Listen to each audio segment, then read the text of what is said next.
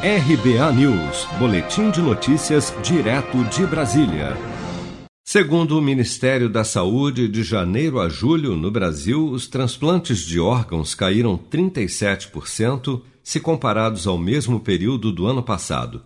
Em 2019, foram realizados 9.952 procedimentos e até agora, em 2020, o registro foi de apenas 5.827 cirurgias Segundo o governo, o problema se intensificou a partir de março, mesmo período do início da pandemia de Covid-19 no país.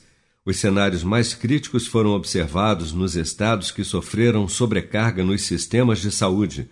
O governo não detalhou a situação específica de cada região, mas diz ter identificado locais em que os programas de transplante chegaram a ser paralisados durante a crise sanitária.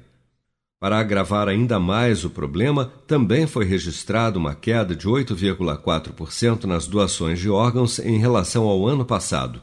No entanto, esse declínio por si só não explica a diminuição de quase 40% nos procedimentos. Segundo o Ministério da Saúde, o impacto maior veio principalmente da falta de condições de atendimento para a realização das cirurgias em razão da pandemia além das limitações logísticas para o transporte de órgãos e equipes. Os transplantes de medula óssea, assim como os transplantes de coração, por exemplo, registraram uma queda em ambos os casos de cerca de 25% no número de procedimentos este ano.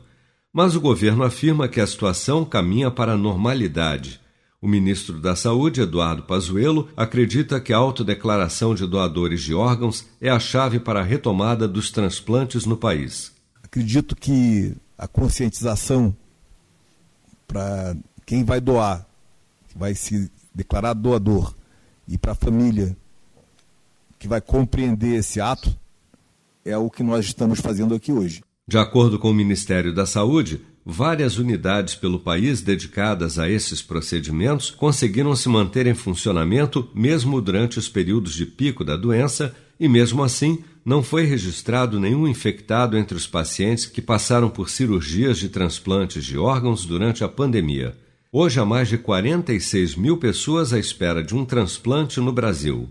Você está preparado para imprevistos? Em momentos de incerteza como o que estamos passando, contar com uma reserva financeira faz toda a diferença. Se puder, comece aos pouquinhos a fazer uma poupança. Você ganha tranquilidade, segurança e cuida do seu futuro. Procure a agência do Sicredi mais próxima de você e saiba mais. Sicredi, gente que coopera cresce. Com produção de Bárbara Couto, de Brasília, Flávio Carpes.